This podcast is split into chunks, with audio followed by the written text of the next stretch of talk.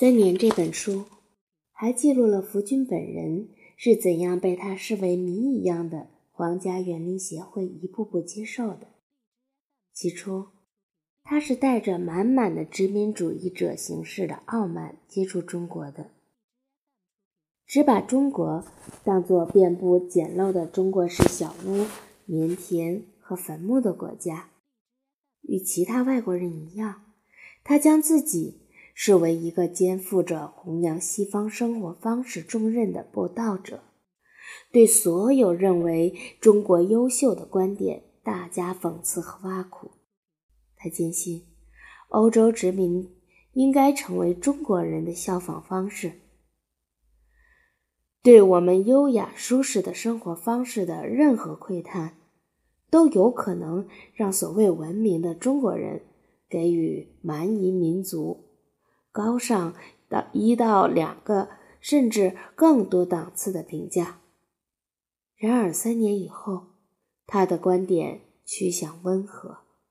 这是因为，如果他不深入接触普通中国人的话，就不可能完成任务。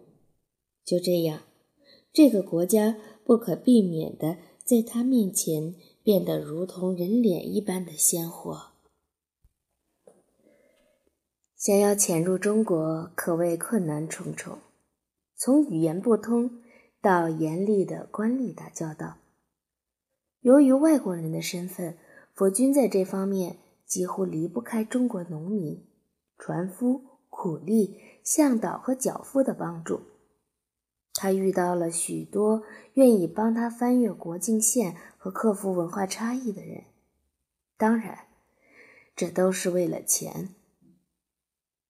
就这样，他和许多普通中国人打上了交道，而这以前几乎没有西方人这样干过。这让他很希望中英两国之间能够彼此理解、和睦相处。他曾经写道：“除了我对植物的热爱以及我们对中国人建立起的一种感情之外，没有什么东西能使中国人对我们的文明成就给予更高的评价。”三年这本书。在遭人批评的同时，也获得了成功。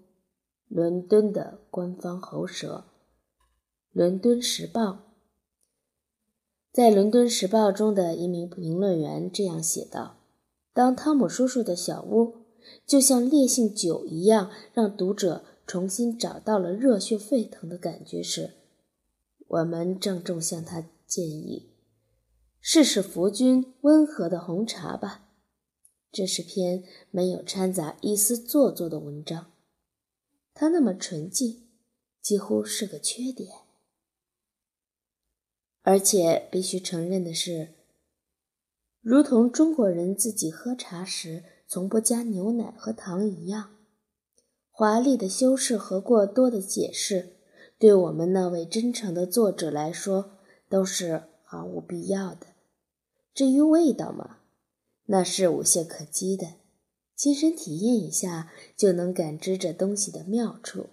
他只要啜上一口，就会变得全身放松，然后会忍不住的再抿那么一口。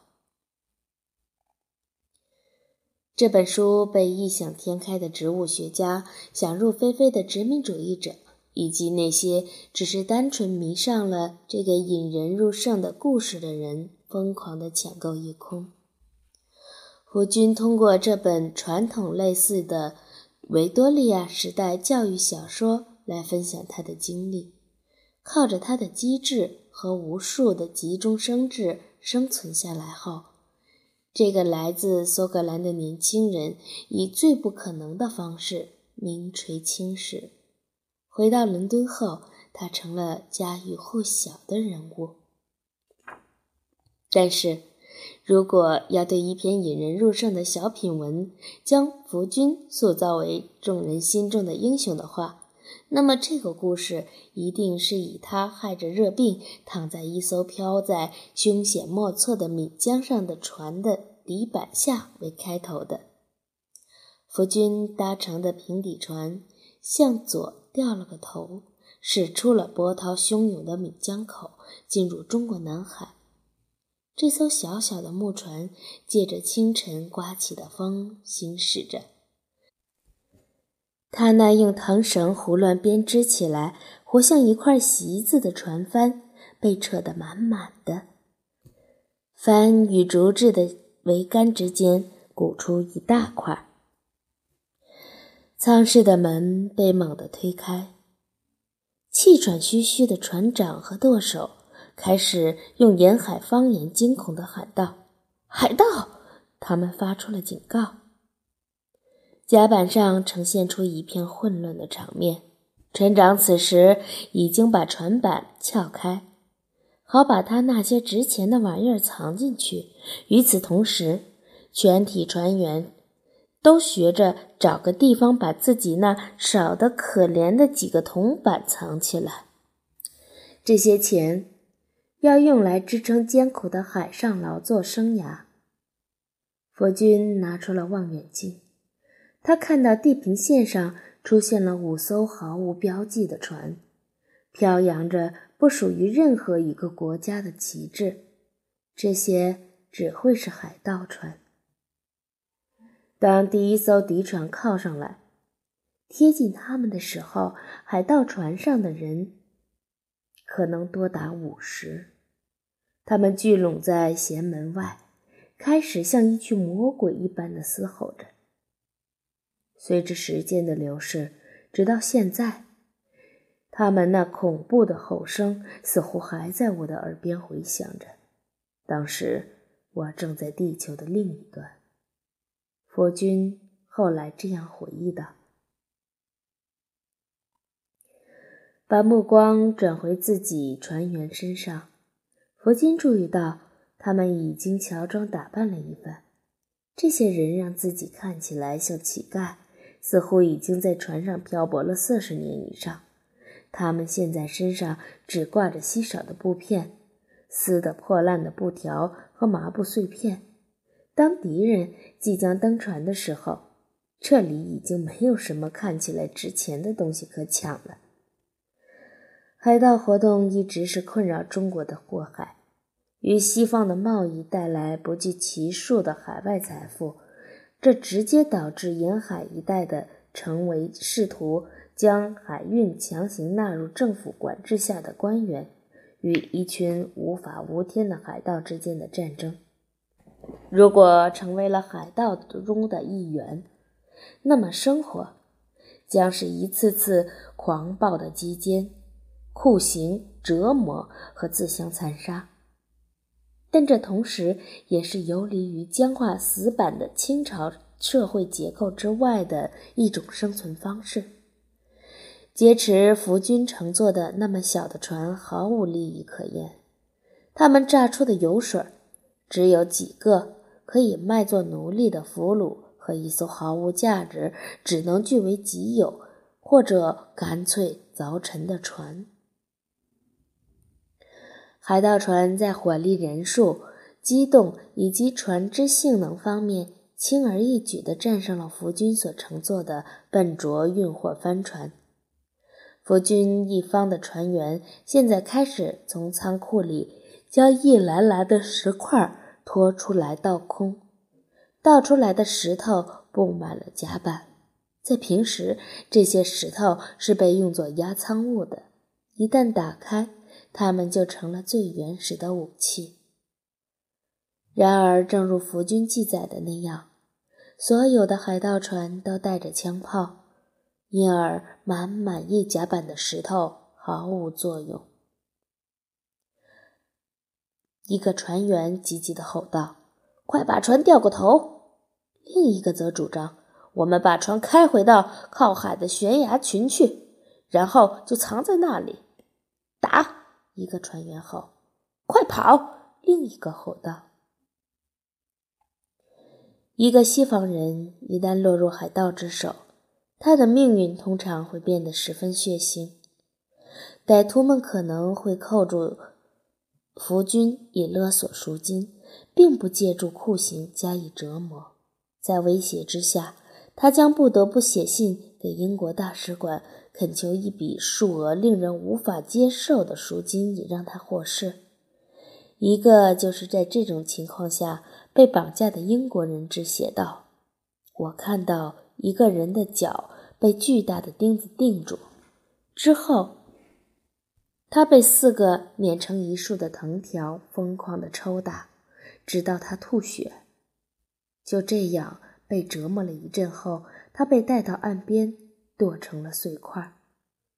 另一个人质回忆道：“被直直的钉着，他的内脏被切开，心也被掏出来。随后，他们把他包进了酒里吃掉。如此残忍的行为，海盗们完全下得去手，将他们处死刑，将他们处以死刑，实际上一点也不冤枉。这个国家。”对海盗罪的惩罚是将罪犯钉在十字架上，用一把锋利的刀子割他们的皮肉，并把他们砍成一百二十、七十二、三十六或二十四块。最轻的判决是判成二十四块。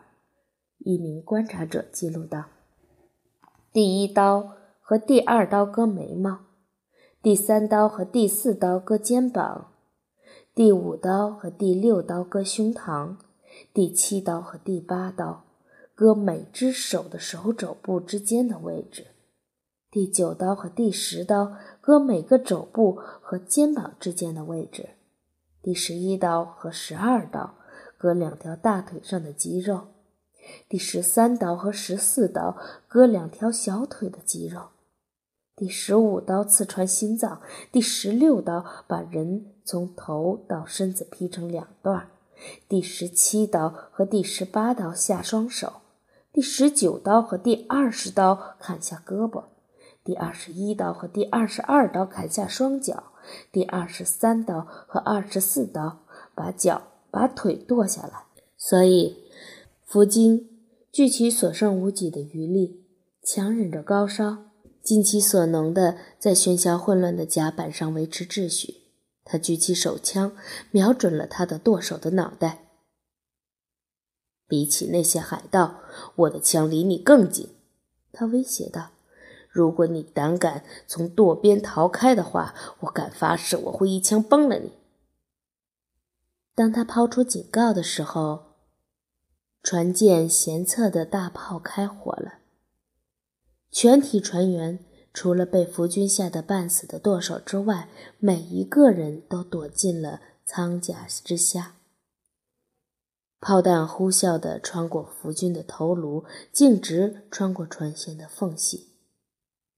这条海盗船至少比福军的船大一倍，但是由于它的炮是架在过道沿侧的固定的炮上的。因为这艘船不得不掉头，它的正面行驶，转一个很大的弯儿，才得以开火。当他炮还在继续射击的时候，福军已经开始定计划了。他在一段距离内不会还击，而且会让海盗深信可以轻而易举地靠近他上船，让他们引到近距离。福军的精确武器。比起海盗的那些笨重的加农炮和本地制造的滑膛枪或火绳，这些玩意儿在开火射击的时候有相当大的概率在射手的手中爆炸，这就完全占了上风。海盗们已经贴了上来，枪炮的闪光都看得清清楚楚。当他们距离二十码的时候，抓紧了机会。着甲板朝船尾高处后甲板慢慢爬去，而后猛地站起，手中的双筒来福枪开火了。那瞬间，正在开火的海盗船所有的船员大吃一惊，从舷墙后面迅速消失了。福军的枪法很准，其中一名海盗被打伤，很可能已经毙命了。这艘海盗船突然变得像一条魔鬼船，无人掌控，它只能无力地在水里面打着转儿。另一边是福军的船，正被人行驶着，扯满了帆。然而海盗是成群结队行动的，没过多久，第二艘船便又开始逼近他们。其他三只船也出现在目之所及的范围内。披着破烂布条的船员们，以及乔装打扮拜访苏州官员的园林的经历，令福军突然冒出了个主意：穿上借来的衣服，假扮当地人。他还有几套用于更换的，储藏在船舷底下。如果他把船员们打扮的和西方人一样，又如何？当时，我突然想这样一个可能：我或许可以误导海盗对我们的实力的错误估计。他写道：“中国人其实，在海上和瞎子一样。当所有的英国船只都装备了望远镜，几乎没有中国船只这样。如果海盗认为这是一艘满载着欧洲代表团的军械弹药船，那么……”他们继续追逐的热情可能会大减。福军打扮成最不像中国人的中国人，衣服是和一个船员互换的。那船员现在穿着他现有最好的西装，穿着礼服大衣、长裤、有跟鞋。这个人看起来活像一个维多利亚时代的旅行家。他命令他们操起长杆。这些家伙远远的看上去就像步枪，并挥舞着几下用于升起的船帆的短杆。尽管看起来很像英国人，但是海盗船逼近的时候，船员们还是被吓呆了。大炮开始齐射时，所有的人都逃到甲板下面，只丢下福军孤零零的一个人。